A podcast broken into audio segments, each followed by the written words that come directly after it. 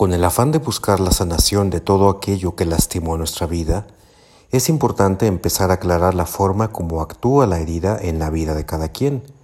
Y lo primero es que no es lo mismo hablar de una herida emocional que de un síntoma de la herida. Por ejemplo, cuando una persona está enferma de la gripa, se presentan algunos síntomas. Entonces tomamos medicamentos para curar. ¿Pero qué es lo que quieres curar? ¿Los estornudos? Claro que no, queremos curar la gripa. Si curamos un síntoma, la enfermedad seguirá presente. Las heridas emocionales también tienen síntomas. Lamentablemente muchas veces creemos que estos son la enfermedad y no es así.